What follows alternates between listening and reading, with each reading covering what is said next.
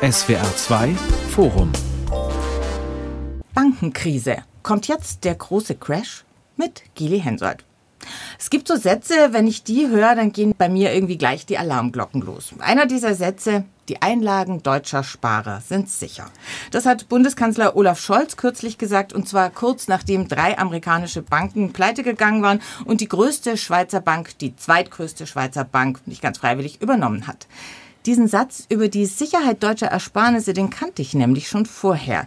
2008 hat die damalige Bundeskanzlerin Angela Merkel was ganz Ähnliches gesagt und das war eben damals mitten in der Finanzkrise. Viele, mich irgendwie auch eingeschlossen, stellen sich deshalb spätestens nach dieser Scholz-Ansage die Frage, wie groß ist denn die Gefahr, dass sich diese Krise jetzt wiederholt? Welche Folgen haben die aktuellen Unruhen im Bankensektor? Und was bedeutet es, dass Bankaktien eben auch von deutschen Instituten zumindest kurzzeitig abgestürzt sind? Wie sicher ist unser Geld wirklich? Das klären wir jetzt in diesem SWR2 Forum und zwar mit Professor Hans-Peter Burkhoff vom Lehrstuhl für Bankwirtschaft und Finanzdienstleistungen an der Uni Hohenheim, mit Ursula Weidenfeld, Wirtschaftsjournalistin und Kolumnistin bei Spiegel Online und mit Gerhard Schick, Vorstand des Vereins Bürgerbewegung Finanzwende. Ich würde vorschlagen, wir fangen mal mit der Frage an, die vermutlich alle Sparerinnen und Sparer in Deutschland gerade umtreibt, nämlich die Frage, betrifft diese Krise im Bankensektor auch mich oder eben nur irgendwelche Bankerinnen und Banker, die jetzt vielleicht ihren Job verlieren? Herr Schick, Olaf Scholz und auch andere Politiker haben in den letzten Tagen ja immer wieder gesagt, alles okay in Deutschland, keine Sorge, ihr müsst euch keine Sorgen machen. Stimmt das? Na, was sollen Sie denn sonst sagen? Also natürlich ist es richtig, weil sobald jetzt Leute panisch zur Bank rennen, dann hat man wirklich ein Problem. Und es gibt jetzt im Moment für Deutschland keinen konkreten Anlass, sich Sorge zu machen. Aber was eben in diesen Statements fehlt, ist, dass man sich jetzt endlich dran machen will, das System wirklich stabil zu machen, denn das ist es nicht. Das ist ja nicht jetzt Ausnahme, sondern wir haben in den letzten Jahren mehrfach historische Interventionen der Zentralbanken gesehen, um am Finanzmarkt wieder für Stabilität zu sorgen, nachdem da einiges schiefgegangen war.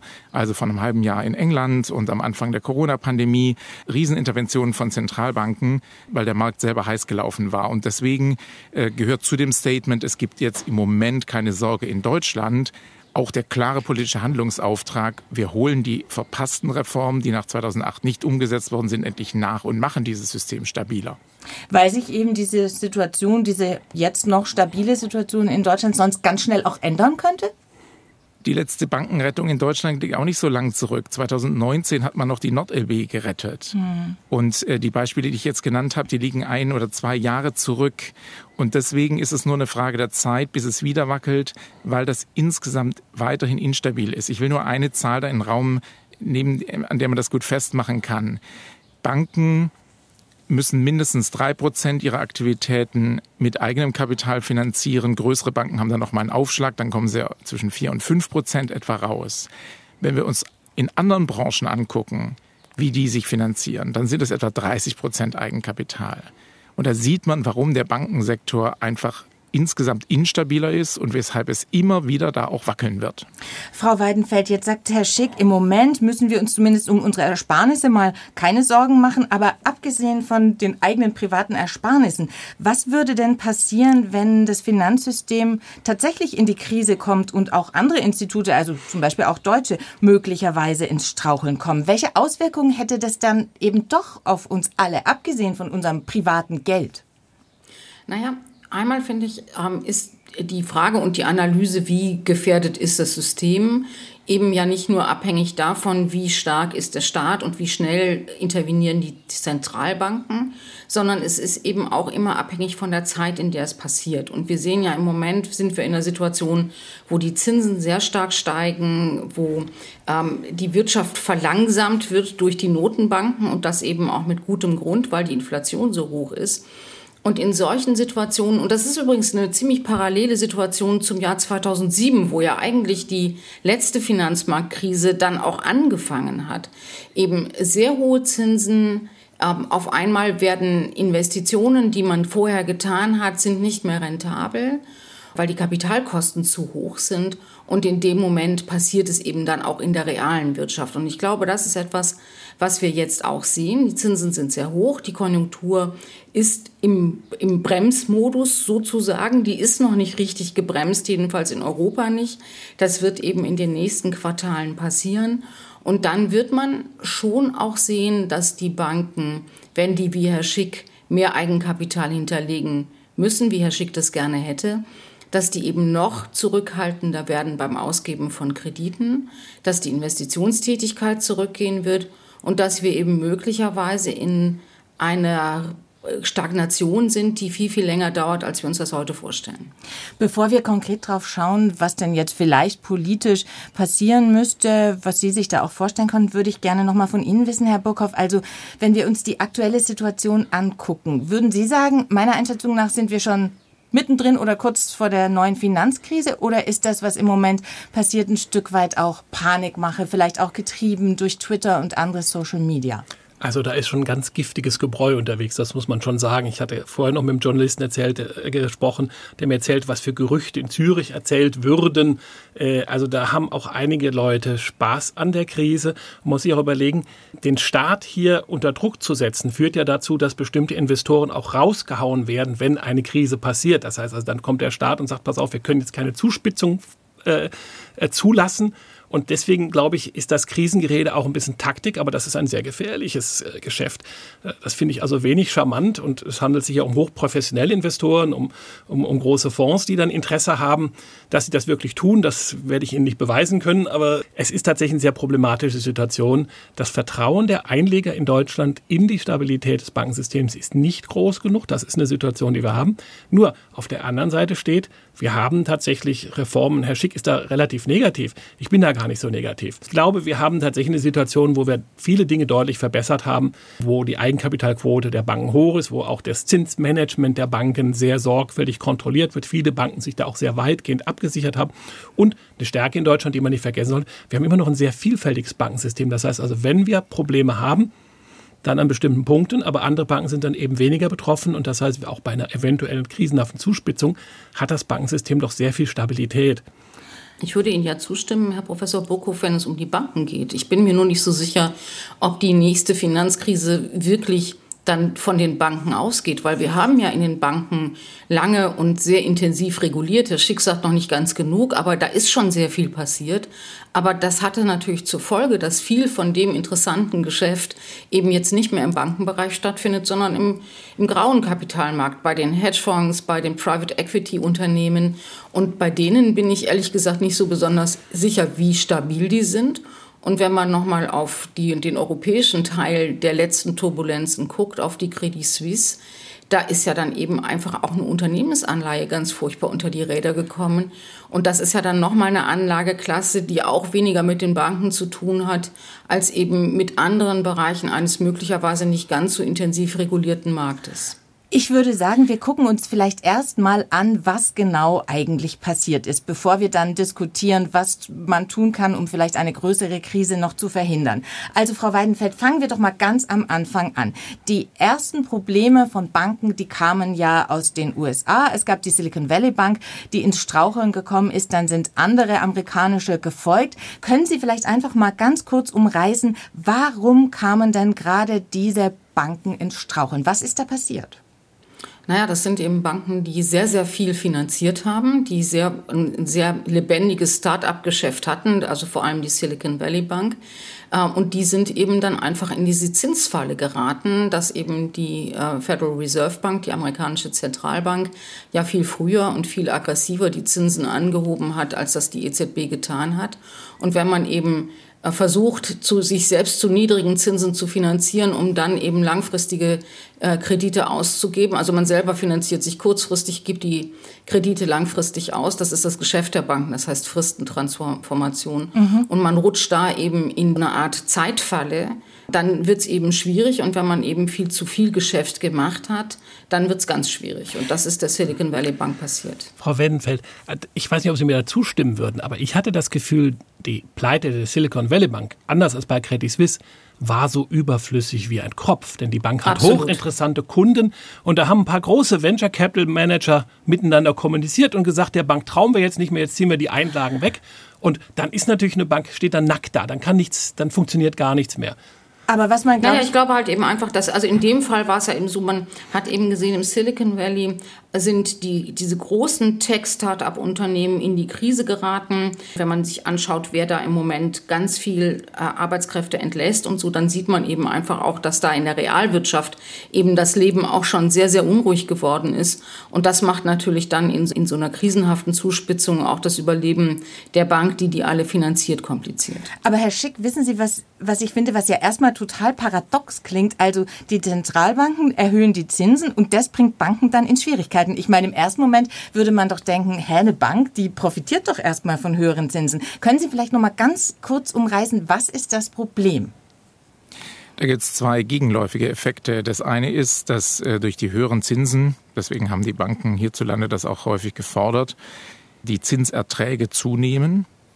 Und äh, auf der anderen Seite nimmt aber der Wert von Anleihen, äh, die Banken, Sparkassen und Versicherungen auch in ihren Beständen haben, ab. Das ist sozusagen ganz normal gegenläufig. In dem Moment, wo die Zinsen ansteigen, ist eine niedrig verzinsliche Anleihe einfach, die man in der Vergangenheit gekauft hat, weniger wert. Mhm. Und da hat es insgesamt in den Portfolien von sehr vielen Finanzakteuren jetzt große Buchverluste gegeben. Und in diesem Kontext ist dann eine Bank, die noch eine spezifische Schwäche hat, äh, unter Druck gekommen. Aber es nur auf ein singuläres Ereignis dann zuzuschreiben und zu sagen, das war nur ein Problem in dieser eigenen Bank und dass da einige Leute unverantwortlich gehandelt haben, trifft meines Erachtens die Situation nicht. Sonst hätte nicht die äh, Federal Reserve, die amerikanische Zentralbank, nachher Liquidität für alle Banken zu außerordentlich günstigen Konditionen bereitgestellt, praktisch akzeptiert, diese Risiken aus den Buchverlusten zu übernehmen während der Laufzeit für diese Banken, sondern es gibt eine Angst, dass da eben in dem System des amerikanischen Bankensektors noch mehrere Banken unter Druck geraten könnten. Und das ist eben das Wichtige, was wir sehen müssen. Es ist nicht, dass wir uns überhaupt über eine amerikanische Bank hier unterhalten hat was damit zu tun, dass dieses System sehr verflochten ist und dass es inhärent instabil ist. Wenn es in den USA wackelt, wackelt es vielleicht dann Wochen, Monate, Tage später auch Na gut, bei uns? aber das, jetzt kommt der Theoretiker zum Durchbruch. Diesen Begriff inhärent instabil, den habe ich immer verwendet, aber ich habe etwas anderes gemeint damit, nämlich, dass wir bestimmte ökonomische Funktionen der Banken haben, insbesondere die, dass sie die Wirtschaft mit Liquidität versorgt. Und zwar Mhm. auf beiden Seiten der Bilanz, bei den Einlagen, die man abziehen kann, wie auch mit Kreditlinien und Krediten auf der anderen Seite. Und das heißt, das ist auch einer der Gründe, warum die Eigenkapitalquote bei Banken relativ gering ist. Denn eine Bankaktie ist kein Bankgeschäft. Eine Bankeinlage äh, eben schon. Sagen wir noch mal ganz kurz, Eigenkapitalquote heißt das Geld, das die Bank tatsächlich im Tresor haben muss. Nein, nein, um Gottes Willen. Nein. Eigenkapital ist nur der Puffer. Das ist die Differenz zwischen dem Vermögen und den Schulden eines Unternehmens. Das ist eine alte Fangfrage bei Studenten. Man fragt, auf welchem Bankkonto hast du denn deine Eigenkapital Genau. gebucht? Das ist natürlich Unsinn. Äh, Das ist einfach der Puffer. Das ist so die Reserve, die man hat, wenn was schief geht. In der Finanz auch das ist der Hedge gegen jedes Risiko. Weil damit kannst du jeden Verlust abdecken. Insofern ist das natürlich eine wichtige Größe. Es ist für mich als Ökonom, als Anreizökonom auch noch eine wichtige Größe. Es zeigt, wie viel die Leute, denen ein Unternehmen gehört, verlieren können. Und die müssen genug verlieren können, weil sonst fangen die nämlich an, Glücksspiel zu betreiben mit dem Unternehmen. Das ist ganz gefährlich. Sie gehen in die Casino und die Banken haben ja nun ihre eigenen großen Casinos gebaut, Kapitalmärkte, Derivatemärkte. Äh, Wir müssen dafür sorgen, dass sie keine Anreiz haben, da wirklich zu spielen. Und da sind wir genau bei der Credit Suisse. Genau. Ne, wo also sozusagen das jetzt diese Unsicherheit, die in den USA war, dazu geführt hat, dass äh, dieses Casino äh, Credit Suisse äh, dann unter Druck gekommen ist. Denn dort ist eben 5,4 Prozent Eigenkapitalpuffer. Das ist halt äh, nicht so richtig viel. Viele Kundengelder sind abgeflossen nach äh, zahlreichen Skandalen. Das Management hat das Risikomanagement nicht im Griff gehabt und die Finanzberichterstattung hat nicht gestimmt. Es sind einige Geschäfte aufgeflogen mit Leuten, mit denen man keine Geschäfte machen sollte. Also eine Serie von Skandalen. Und dann kam diese Bank unter Druck und das Ergebnis ist eben jetzt, ähm, dass zwar in den letzten Jahren Mitarbeiter und auch vor allem das Management viele Bonuszahlungen erhalten haben, aber die Risiken aus den problematischen Geschäften jetzt bei dem Schweizer Steuerzahler gelandet sind teilweise. Aber das heißt, die Credit Suisse ist sozusagen dann schon noch mal ein Einzelfall. Also weiß nicht, kann man sagen, das schwächste Glied in dieser Kette. Da ist in den USA was äh, nach Europa rübergeschwappt und dann hat eben die Credit Suisse erwischt, die eh schon schlecht gemanagt, sagen Sie, Herr Schick war. Und dann wurde die sozusagen das erste Opfer dieser Finanzkrise. Die Kundengelder bei der Credit Suisse sind schon im letzten Jahr äh, in großen Mengen abgeflossen. Das heißt, der Vertrauensverlust ist nicht erst nach der äh, Pleite der Silicon Valley Bank entstanden, sondern der hat sich schon einige Monate vorher angedeutet. Was ja eben sehr, sehr deutlich wird dabei, ist, dass eben sobald das schwächste Glied der Kette, also das schwächste Tier der Herde sozusagen erlegt ist, dann äh, sucht man das zweitschwächste. Und das war eben Credit Suisse in dem Fall. Und das drittschwächste hat man zumindest in der vergangenen Woche dann mal gedacht, könnte die Deutsche Bank sein.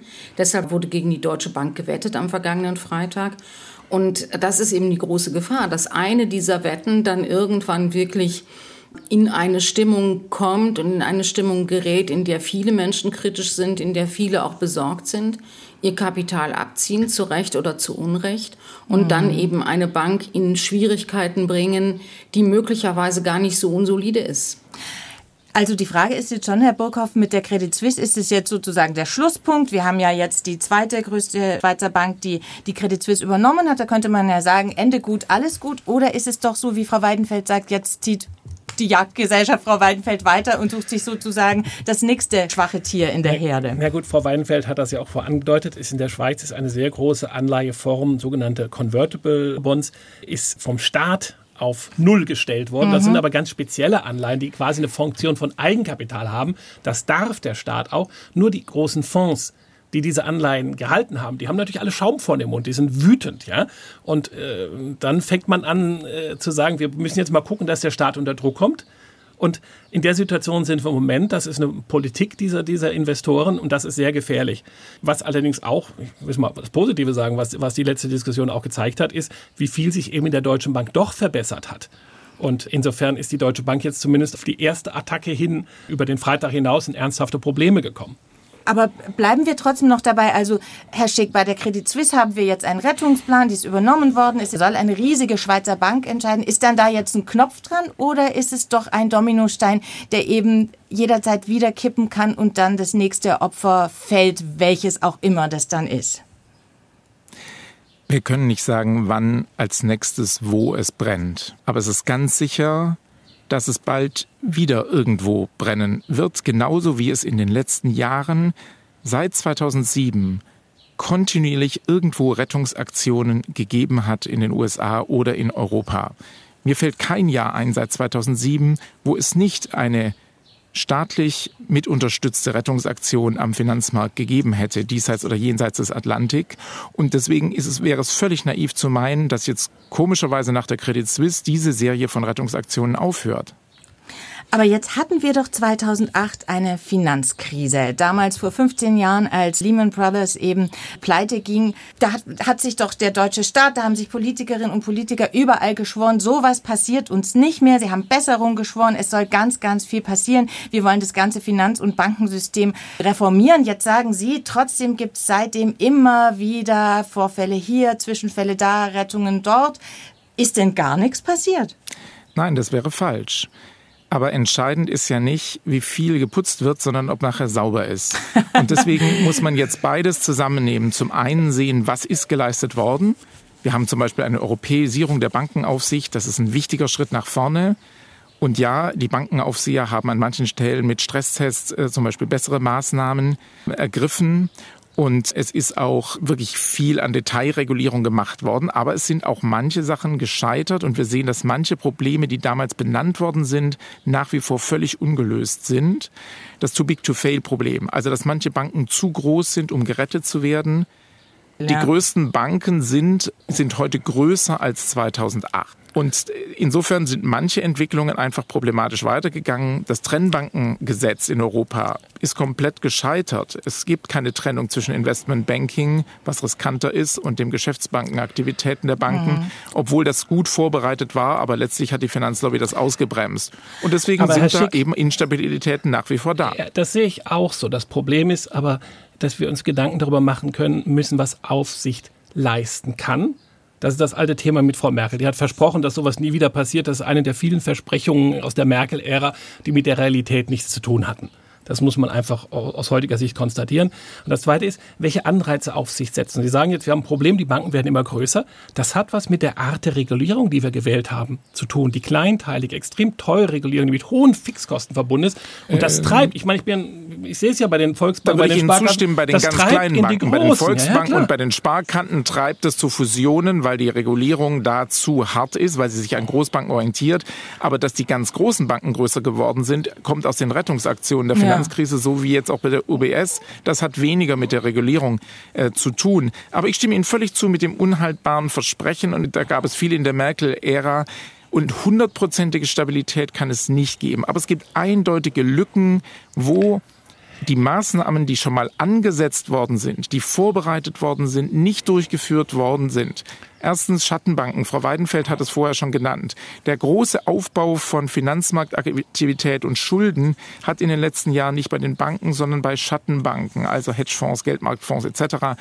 stattgefunden und die Regulierung dort ist nicht gelungen. Hm. Übrigens können wir das muss man jetzt schön, nachholen. Schön wir an der Silicon Valley Bank sehen, diese Venture Capital Fonds, die da sich abgestimmt haben, mehr oder weniger, die miteinander kommuniziert haben und dann festgestellt haben, gemeinschaftlich, wir trauen dieser Bank nicht. Wir, wir sagen jetzt unseren Portfoliounternehmen, also der, wo sie investiert waren, wo sie mhm. Eigentümer sind, ihr müsst euer Geld jetzt da abziehen. Mhm. Ja?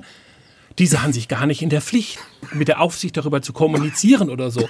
Also wenn das im Bankenapparat passieren würde, natürlich würde man dann die Aufsicht anrufen und sagen, wir haben da ein Problem. Ja, die sehen sich überhaupt nicht als in irgendeiner Verantwortung. Die sind als Privatleute, die halt zu ihrem Spaß das machen. Das ist richtig. Da müssen wir wirklich ran. Nur das heißt, wir müssen tatsächlich den Bankenapparat an der Stelle eher entlasten, Herr Schick. Das ist das Problem. Und da sind wir weit von entfernt. Es gibt die sogenannte Small Banking Box. Hört sich toll an. Eine Box, wo also lauter Erleichterungen für kleine Banken drin sind. Ja, mhm. äh, tolle Idee. Ich habe das Ding aufgemacht, da waren ein paar Erleichterungen für die Regulierer selbst drin, dass sie ein bisschen weniger Arbeit haben. Aber wir müssen wirklich dringend daran, weil wir müssen in der Struktur der Bankensysteme dafür sorgen, dass die nicht systemische Bank der Normalfall wird oder bleibt, je nachdem, wo wir sind. Ja, in Niederlande oder in Frankreich ist der Normalfall eine systemische Bank. Da müssen ja, wir aber, runter. Aber Herr Professor Burkhoff, ich bin mir nicht so ganz sicher, ob das ein guter Weg ist. Das ist ein guter Weg, solange man einfach nur im Finanzsektor bleibt mit seiner Argumentation. Aber Banken haben ja über ihre Funktion als Kapitalsammelstelle oder als sicherer Tresor für Anleger hinaus eine ganz wichtige Funktion, nämlich die Finanzierung der Realwirtschaft. Ja. Und wenn wir sagen, wir wollen, dass die Banken das weiter tun und wir möchten eben nicht, dass die wesentliche Finanzierung von Unternehmen in Zukunft durch Investmentfonds, durch Anleihen, die von anderen begeben und gehalten werden, funktioniert, sondern wir wollen, dass die Banken da nach wie vor eine Rolle spielen. Und das ist ja eben nicht nur für kleine und mittlere Unternehmen, sondern auch für bestimmte Formen der Finanzierung super, super wichtig. Und wenn man das will, dann kann man eben nicht immer weiter bei den, bei den Banken regulieren, sondern dann muss man eben sagen, ja, wir haben die Bilanzsummen der Banken jedenfalls in Europa in den letzten Jahren äh, in der Europäischen Union deutlich verkürzt. Die sind ja alle super klein geworden. Die Deutsche Bank ist da nur noch ein Schatten ihrer selbst. Und dann sagt man, okay, die sind heute gesünder und sind heute besser in der Lage, das zu tun, was die Gesellschaft gerne hätte, was Banken tun. Aber wenn die noch kleiner werden, dann werden sie eben einfach auch ineffizient. Ich wollte nur darauf hinweisen, dass wenn man nicht möchte, dass Dinge immer weiter in nicht regulierte und möglicherweise auch nicht regulierbare Bereiche des Kapitalmarkts abwandern, dass man dann eben schon auch gucken muss, dass man den Banken, die man hat, zumindest nicht jedes Risiko wegnimmt oder nicht jedes Risiko verbietet. Wettbewerb auf der einen Seite, Regulierung auf der anderen Seite, widerspricht sich das so an mancher Stelle zumindest? Also wo wir, glaube ich, Konsens haben, ist, dass wenn man einen Teil des Finanzmarkts hart reguliert und mhm. den anderen nicht, dann also geht natürlich Banken alles hart. Problematische mhm. in den Bereich, wo wenig reguliert ist und dann hat man nicht viel gewonnen. So, deswegen muss man das, das einheitlich machen. Aber wenn man jetzt mal schaut auf die Banken, was sie konkret tun, dann ist bei den ganz großen Banken ein kleiner Teil nur Kreditvergabe an realwirtschaftliche Unternehmen. Das meiste auf ihrer Bilanz sind Geschäfte mit anderen Finanzmarktakteuren. Mhm. Und deswegen ist das Argument, wenn ich eine Bank kleiner äh, machen will, dass da automatisch die Realwirtschaft darunter leidet, ist zu undifferenziert, sondern es kommt darauf an, welche Geschäfte wir unattraktiver machen und welche attraktiver sind. Und ich will ein Beispiel noch bringen. Kanada musste nicht mit Steuergeld Banken retten in der Bankenkrise 2007 folgende. Und wenn man sich anguckt, was haben die anders gemacht als andere Länder? Das ist ja auch ein großes Industrieland mit relevanten Unternehmen. Und die haben auch große Banken, aber sie haben zwei Sachen nicht gemacht, die andere Länder gemacht haben. Oder sie haben sie besser gemacht. Das erste, der Finanzminister hat Bankenfusionen verhindert, mhm. sodass die Banken nicht zu groß wurden. Die sind ausreichend groß für die Versorgung der realen Wirtschaft, aber sie sind eben nicht globale Rieseninvestment-Banking-Aktivitäten. Und mhm. sie haben zu ähm, etwas höheres Eigenkapital von denen gefordert als andere Länder und deswegen musste der Steuerzahler nicht einspringen. Und deswegen finde ich, aus diesem Beispiel lohnt es sich zu lernen. Also das ist mir eine zu monokausale Geschichtserzählung, Herr Schick. Da müsste man nochmal genauer reingucken. Das kann ich natürlich jetzt nicht aus dem Machen Sie das gerne. Die Rolle der, der kanadischen Banken als Filialen äh, in, in, vieler Hinsicht des amerikanischen Finanzmarkts, US-amerikanischen Finanzmarkts, das müsste man nochmal genauer beleuchten. Aber wie gesagt, das kann ich jetzt nicht aus dem Handkling machen. Aber das, Aber ist das mir Argument zu, von es ist Herrn, ja nie so monokausal, das, das wissen wir auch beide. von Herrn Schick ja. ist, dass wir alle, die Gesellschaft insgesamt eben auch profitieren würde, wenn Banken besser geregelt sind und strengere mhm. Auflagen hätten. Das, glaube ich, hat Herr Schick auch nicht so gesagt, weil Nein? wir reden über kleine und große Banken. Genau, aber auch da würde der, der Staat, die Politik ja eine ich, ich würde Frau Weidenfeld noch vielleicht ein Argument bei den, bei den kleinen Banken bringen. Wir haben ja Mittelstand in Deutschland, wir haben Wirtschaftsstruktur, die die Struktur des Bankensystems sehr stark spiegelt. Und dahinter steht ein kulturelles Konstrukt, das ist die sogenannte Hausbankbeziehung. Ich als eine bestimmte Technologie konzentriertes mittelständisches Unternehmen bin schlecht diversifiziert. Das heißt, ich brauche brauch eine Bank, die, wenn die Technologie mal nicht so gefragt ist, mehr Liquidität, die mir mhm. Geld gibt. Mhm. Das ist der Kern der Hausbankbeziehung, wenn man das ökonomisch betrachtet. Hausbankbeziehung bedeutet langfristig, ich stehe zu meinem Konto. Ich kann aber nicht immer nachweisen, warum ich das tue. Das ist nicht immer so, so, so hart beweisbar, warum ich das machen soll. Wir haben eine so intensive Regulierung bei den kleinen Banken, dass diese Hausbankbeziehung immer mehr entwertet, entleert wird, weil die Bank gar keine Handlungsalternativen mehr hat. Das heißt also, wir haben auch da viel zu viel Aufsicht und dadurch wird unser ganzes System natürlich gefährdet, weil Deutschland das ist in, in wesentlichen Dingen Mittelstand und, und Hochtechnologie im Mittelstand. Und wenn man nicht mehr das Bankensystem dahinter, dann gibt es natürlich Mittelständler, die sind so reich, die brauchen gar keine Bank. Ja? Aber äh, wenn wir junge Mittelständler haben, neue, wenn wir wollen, dass das dynamisch bleibt, dann müssen wir im deutschen System diese Hausbankbeziehung bestehen lassen. Und dafür muss da dringend dereguliert werden. Frau Weidenfeld, jetzt dürfen Sie auch. Ja, ich würde gerne darüber nachdenken, weil ich glaube, dass in dem Moment, wo man sagt, man möchte äh, gerne haben, dass Banken in Deutschland bestimmte Funktionen, die vielleicht auch ein bisschen anders sind als die Funktionen äh, in anderen Ländern. Nicht? Also Familienunternehmen in der dritten, vierten, fünften, sechsten, siebten Generation, die sind nun mal eine Spezialität von Deutschland, die eben auch sehr global aufgestellt sind und global arbeiten. Wenn man möchte, dass das Finanzsystem diese Unternehmen weiter begleiten kann, dann hat man, glaube ich, wirklich noch ein paar Fragezeichen oder ein paar besondere Herausforderungen, auf die man, die man eben auch besonders schauen muss. Und da wäre für mich eben immer die Frage, wenn ich eine Bank habe, Herr Schick, deren Kreditseite ich sehr, sehr stark reguliere und sehr streng reguliere und auf der anderen Seite eben deren Kapitalmarktseite oder deren äh, Tätigkeit im Investmentbanking ich nicht so stark reguliere. Dann habe ich aber eben eine Bank, die möglicherweise, und das ist ja in Deutschland auch keine Seltenheit, in der Eigentümerstruktur dieselben Leute hat, die eben im nicht regulierten Bereich des Finanzmarktes unterwegs sind und die entsprechend hohe Erwartungen an die Rendite und an den Return auf ihr Investment haben. Und das kriegen, kriegt man nicht aufgelöst, wenn man stärker reguliert. Also ich würde da tendenziell eher auf der Kreditseite nochmal hinschauen, ob das wirklich vernünftig ist, da die Anforderungen an das Eigenkapital noch hochzuschrauben. Es gibt die These, dass wenn eine Bank mit mehr eigenem Kapital wirtschaftet und äh, weniger schuldenfinanziert ihre Aktivitäten sind, dass sie dann weniger Kredite vergibt.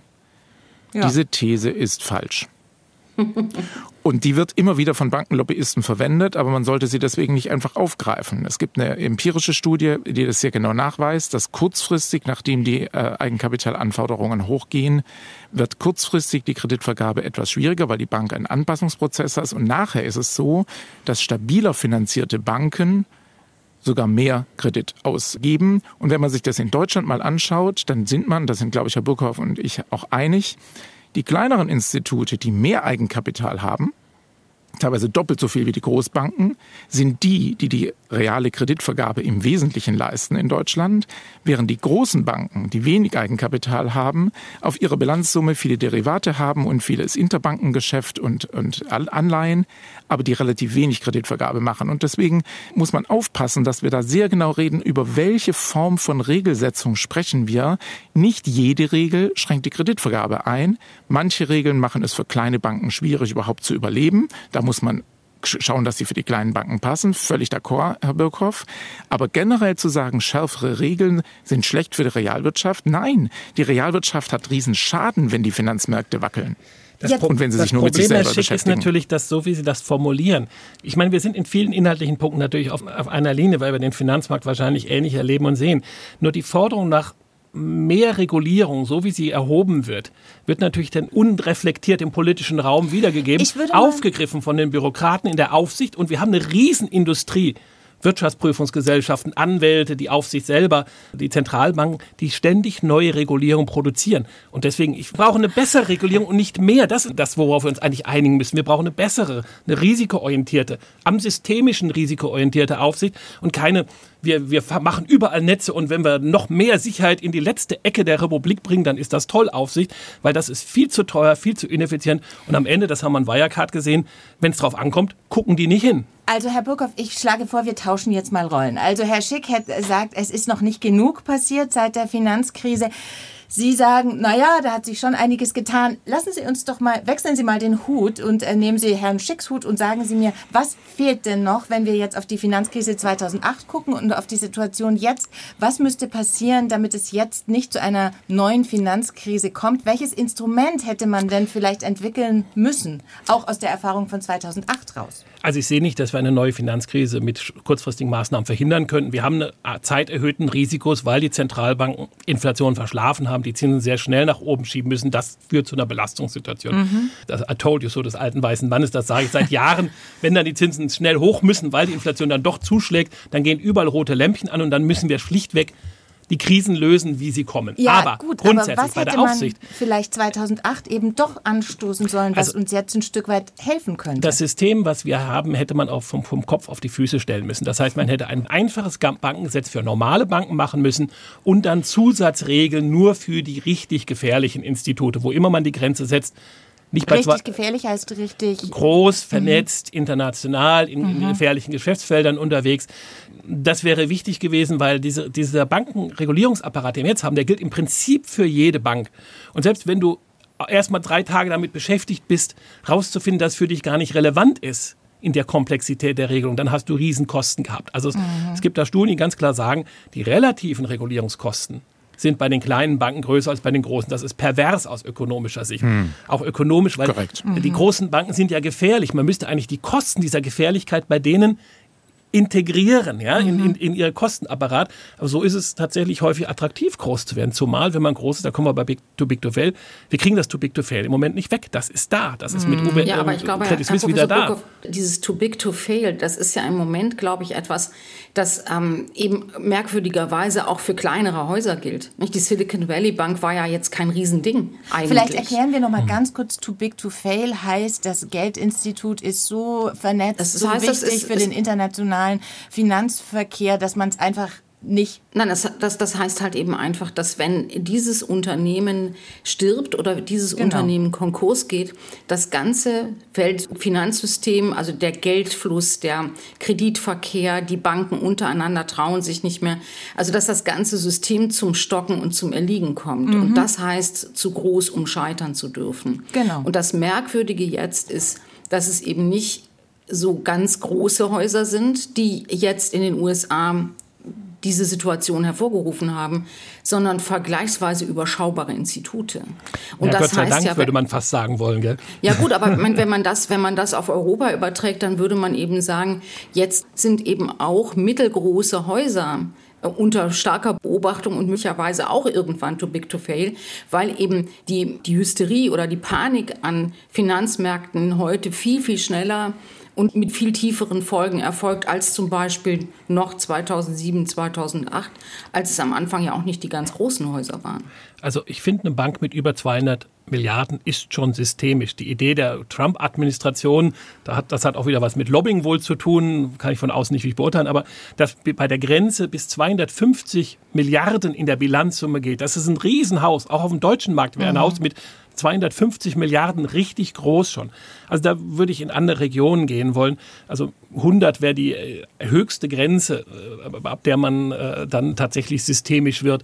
Also das, das sehe ich nicht ganz so. Ich glaube, Frau Weinfeld, es war auch ein bisschen so, diese besondere Rolle der Bank im Silicon Valley hat möglicherweise auch in, der, in den regierenden Kreisen USA Panik ausgelöst, weil das ist halt der große Wirtschaftstreiber Silicon Valley mit den ganzen tollen Startups und wenn die dann plötzlich keinen Cash mehr haben, ja, dann stockt möglicherweise die ganze Wirtschaft noch schneller. Ja, aber was heißt das denn dann für die Hedgefonds? Was heißt das denn für die andere Seite, die nicht reguliert ist, die eben noch viel, viel systemrelevanter ist? Also in dem Moment, wo einer von diesen Fonds richtig hochgeht, haben wir noch mal eine ganz andere Situation, auch an den Finanzmärkten. Und da hat die Regulierung gar nichts gemacht. Es gibt in der Und genau da waren wir ja im 20, äh, 2020 dass einige Fonds in einen Teufelskreis gerieten, dass sie unter Druck was verkaufen mussten, dann sind die Kurse weiter gesunken und dann mussten sie noch mehr verkaufen und da musste die Zentralbank auch schon eingreifen. Deswegen ist eigentlich der Blick nochmal, was hätte getan werden müssen, äh, da ist auf jeden Fall diese Schattenbankenregulierung äh, da. Äh, da sind einige mit bankähnlichem Geschäft unterwegs, ohne dass sie wie Banken reguliert sind. Mhm. Und da braucht es jetzt einen neuen Anlauf der Regulierung. Und ich möchte auch an zwei weitere Sachen erinnern, die wir damals diskutiert haben. Das eine waren die Ratingagenturen. Ja. Da hat man ganz viel darüber diskutiert, dass es ein Problem ist, dass es drei sind und dass das Geschäftsmodell falsch ist. Im Kern hat sich daran nichts geändert. Aber da fragt man sich Und dann doch, braucht warum, man sich nicht wundern, wenn sich nichts ändert. Aber warum hat sich nichts geändert? Weil vor 15 Jahren haben ja viele geschworen, es muss sich was ändern, damit es keine neue Finanzkrise gibt. Also was ist da passiert? Das kann man sehr gut nachzeichnen. In der Zeit 2008, 2009, wo die Aufmerksamkeit der Öffentlichkeit auf dieses Thema gerichtet war, sind sehr gute Initiativen gestartet worden, Gesetzentwürfe entwickelt worden und dann, als die Aufmerksamkeit weg war, war das wieder ein Thema von wenigen Experten. Und da hatten dann die Lobbyisten aus der Finanzbranche dann die Chance, ganz viel zu verwässern, manche mhm. Projekte auch komplett zu stoppen. Zum Beispiel die Finanztransaktionssteuer ist komplett ausgebremst worden, aber auch das Trennbankengesetz in Europa. Und das muss auch nicht wundern. Die Finanzbranche ist, wenn Sie sich das Lobbyregister anschauen, die Branche, die am meisten investiert in Einfluss auf die politischen Entscheidungsträger. Finanzbranche, und dann zählen Geld, die aber die Banken jetzt auch dazu. Also Banken. Banken, Fonds, Versicherungen, mhm, ja. Okay. Mhm. Und ich jetzt hier dieses Geld hat seine Rendite. In schlechten Gesetzen wirkt es sich aus. Wenn man jetzt einen neuen Anlauf will, muss man dafür sorgen, dass das Thema nicht in Expertenkreisen äh, versinkt, sondern dass es da Gegengewichte gibt. Das versuchen wir mit Finanzwende auch zu machen. Ich glaube, eine Sache, die ganz vielen, auch Leuten, die jetzt nicht so tief drin sind im Thema, wirklich krass merkwürdig vorkam, war das Thema der Bonuszahlung. Also auch die Credit Suisse, die ja Verluste gemacht hat, hat noch Boni ausbezahlt. Ist das auch so ein Punkt, wo hat wir... sie am Ende nicht, aber sie da wurde sie gehindert. Gewollt, sie genau, hätte genau. Ja, ja. Also wenn es nach der Bank gegangen wäre, hätte sie, sie wurde dann gehindert. Frau Weidenfeld, ich gebe die Frage mal Bonuszahlungen an. verbieten, solange ja. die Bank nicht anständig kapitalisiert ist. Das ist ja völlig klar. Wenn man sieht, dass einem die Fälle wegschwimmen, dann versucht man eben, sich selber zu retten und für sich selber noch was zur Seite zu bringen. Ich halte das auch für ein Unding und das ähm, ist ja auch, wird ja auch zu Recht immer diskutiert, dass man eben als Bank oder als Finanzmarktakteur nicht erwarten kann, dass äh, die Allgemeinheit einem hilft, wenn man selber sich vorher noch ähm, einen Bonus genehmigt mhm. hat. Mhm. Das ist relativ klar. Ich, ich verstehe schon, warum das eben immer wieder ein Thema ist, weil das natürlich in diesen Häusern immer sozusagen äh, die, die, die, die, äh, vor dem Notausgang steht eben noch der Tresor offen und dann nimmt man das Geld eben mit. Muss man da nicht regulieren? Es, es kommt ja, es passiert ja eigentlich nicht mehr. Ich glaube, das ist eben zu Recht, guckt die Öffentlichkeit sofort dahin. Und ich glaube, da muss man so viel gar nicht mehr regulieren. Man hat es übrigens in der Corona-Krise ja getan und hat halt gesagt, ein Unternehmen, das Boni auszahlt, damals ging es um Unternehmen der Realwirtschaft, kann nicht gleichzeitig staatliche Hilfe in Anspruch nehmen. Das halte ich auch für richtig. Widerspruch, Frau Weidenfeld, wenn Sie sich angucken, bei der Credit Suisse in den letzten zehn Jahren hat die einen Verlust von über drei Milliarden Franken gemacht und gleichzeitig genau. 32 Milliarden Franken an Bonuszahlungen an Management und Mitarbeiter ausgeschüttet. Also obwohl ja, gar kein Gewinn zu verteilen war, hat man da richtig äh, ausgeschüttet. Und übrigens bei der Deutschen Bank sind die Größenverhältnisse auch nicht viel anders. Da ist ein Regulierungsbedarf. Und ich würde sagen, solange eine Bank nicht ein ungewichtetes Eigenkapital von 10 Prozent hat, solange sie nicht richtig stabil aufgestellt ist, sind Bonuszahlungen einfach gesetzlich Da bin ich, da bin ich liberaler. Ich würde halt sagen, solange eine Bank nicht staatlich um staatliche Hilfe fragt, gucke ich nicht in, in die Bilanz und sage, ihr dürft jetzt oder ihr dürft nicht. Wenn eine Bank auf einem guten Weg ist, aber immer noch Verluste macht und man das Gefühl hat, dass das Management ähm, sich über die Maßen gut engagiert hat, dann würde ich denen nicht verbieten, einen Bonus zu Ganz bezahlen. am Rande, Herr Schick, man kann auch viel zu hohe Festgehälter haben. Man muss das nur entsprechend deklarieren. Ich glaube, was bei dem Punkt, auch bei den Bonuszahlungen eben eine ganz wichtige Rolle spielt, die man auch nicht unterschätzen darf, ist das Thema Vertrauen. Also wenn die Leute eben nicht mehr verstehen, was da passiert, dann verlieren sie ganz schnell auch das Vertrauen in das System. Es gibt eine Umfrage. Ja, aber ich finde, Frau Freihensold, Entschuldigung, dass ich da, dass ich da jetzt unterbreche, weil ich ja. glaube, dass wir da an einem ganz wichtigen Punkt sind. Unternehmen haben ein Recht, auf eigene Entscheidungen. Ob sie Gewinn machen oder Verlust, ist da zunächst mal egal. Mhm. Und wenn ich in dieses Recht von Unternehmen sehr früh interveniere, eben nicht erst dann, wenn die Unternehmen da stehen und die Hand aufhalten und sagen, wir möchten jetzt gerne, dass die Allgemeinheit uns da rauskauft, sondern viel, viel vorher dann glaube ich, beschränkt man Unternehmen in ihrer Aktionsfähigkeit unbillig. Da, da wäre ich viel, viel vorsichtiger und würde sagen, das auch, muss man. Wenn ich als Professor erzählen darf, das hat übrigens auch ganz konkrete Auswirkungen. Es studieren immer weniger Leute Finanzwirtschaft. Es gilt als unattraktiv und die Arbeit von Praktikanten schon in Banken ist so, dass die sagen, wir sind nur noch mit Regeln kon konfrontiert, wir sind nur noch mit Strafandrohungen konfrontiert. Es macht nicht mehr Spaß. Es ist einfach keine Bleiben schöne Sie Arbeit. dafür Lehrer werden, würden wir es auch nicht so schlecht. Ble bleiben wir doch noch mal beim Thema Vertrauen. Vertrauen ist ja schon eine wichtige Währung, gerade wenn wir über Finanzsysteme und Banken reden. Jetzt gibt es heute eine neue Umfrage, dass 50 Prozent der Deutschen der Zusicherung der Politik nur trauen, dass eben ihre Spareinlagen sicher sind. 46 Prozent, also fast die Hälfte, haben Zweifel daran. Welche Folgen kann denn das jetzt noch haben, wenn die Leute so verunsichert sind? Frau Weidenfeld. Jetzt dürfen Sie einfach naja. mal. ich meine, jeder weiß, dass dieses Versprechen der Bundesregierung im Zweifel hauen wir jedes Konto, das jemand bei einer Bank hat, mit 100.000 Euro raus, dass das nicht stimmt. Äh, das weiß jeder und insofern würde ich sagen, es ist realistisch, wenn 50 Prozent der Menschen sagen, sie glauben nicht, dass dieses Versprechen hält. Aber was das machen die jetzt, diese Leute? Also wenn die eben Angst um ihre... Die machen nichts. Es heißt ja nicht, dass es eine Finanzkrise geben wird und dass es eine geben muss und dass, wenn es eine gibt und eine geben wird, ähm, wirklich die Einlagen von kleinen Sparern, von kleinen ähm, Anlegern wirklich betroffen sind. Das, ich, ich glaube, die sind realistisch und die sind ja auch vergleichsweise gelassen. Und zwar auch gelassen, wenn man auf, auf die Inflationsraten zurzeit guckt. Das ist ja noch eine viel größere Enteignung als die, die irgendwie möglicherweise irgendwann mal droht. Und insofern würde ich das jetzt nicht alarmierend finden ist auch so ein bisschen die generelle Staatsfeindlichkeit, Gesellschaftsfeindlichkeit. Wir haben auch solche Trends, die wir aus den USA sehr stark kennen, Ablehnung des Deep States. Das haben wir in ähnlicher Weise. Man sieht ja auch, wenn man die Parteiverteilung dieser Meinung guckt, äh, wo die hauptsächlichen Zweifler sind, die würden an allem zweifeln aber leben sehr bequem in der Bundesrepublik mit ihren durchaus funktionierenden Institutionen. Trotzdem geht es um Vertrauen und darum, dass wir dieses Vertrauen auch ein Stück weit erhalten. Herr Schick, was wäre denn da politisch geboten, außer jetzt irgendwelchen Erklärungen von führenden Politikern, die sagen, alles gut, ihr müsst euch keine Sorgen machen. Also welche Schritte müssten passieren, damit vielleicht noch mehr Menschen als bisher Vertrauen in dieses System fassen, beziehungsweise auch behalten und da jetzt eben nicht irgendwann doch ein großer Bankrun droht? Also dass sehr viele Menschen ihr Geld eben abziehen. Vertrauen hat da ja verschiedene Dimensionen. Äh, bei der Credit Suisse, ich, ich mache es ganz konkret, hatte der Vertrauensverlust etwas damit zu tun, dass da krumme Geschäfte gemacht worden sind, dass das mhm. Risikomanagement nicht funktioniert hat, auch Geschäfte mit Kriminellen ähm, aufgeflogen sind und dann der Vorstand noch einen ehemaligen Mitarbeiter, ehemaligen Vorstandmitglied hat beschatten lassen und so, so, so, so Sachen, die einfach nicht vorkommen dürfen. Und deswegen bin ich durchaus bei Herrn Burkhoff, dass man nicht wahnsinnig viele Regeln aufschreiben muss. Aber man muss schauen, dass es klare Regeln gibt, wo auch klare Haftung durchgesetzt wird. Das Erschreckende ist doch, dass nach 2008 viele von den Fehlentwicklungen einfach weitergegangen sind. Fast alle großen Banken haben äh, wegen Geldwäsche riesen Strafzahlungen leisten müssen und sind immer wieder wegen Geschäften im illegalen Bereich äh, aufgeflogen. Also dass da kein Vertrauen da ist, das hat schon auch was damit zu tun, dass da die Regeln, die es gibt, nicht hart genug durchgesetzt werden. Das war das SWR2 Forum zur Frage Bankenkrise. Kommt jetzt der große Crash? Es diskutierten die Wirtschaftsjournalistin Dr. Ursula Weidenfeld, Professor Hans-Peter Burkhoff von der Uni Hohenheim und Gerhard Schick vom Verein Bürgerbewegung Finanzwende. Ich bin Geli Hensoldt. Danke fürs Zuhören.